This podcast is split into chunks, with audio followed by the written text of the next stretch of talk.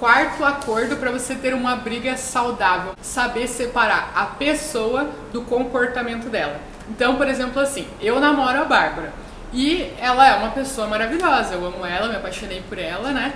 E agora ela tá dando um sorrisinho ali, toda bobinha, né?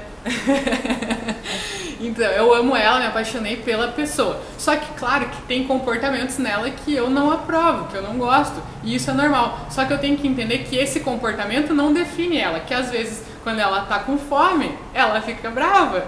E eu vou fazer o quê? Eu tenho que entender que esse comportamento não define a Bárbara. Assim como eu também tenho os meus comportamentos que são, claro, muito mais raros, né? Acontecem, né, uma vez por ano, assim, mentira.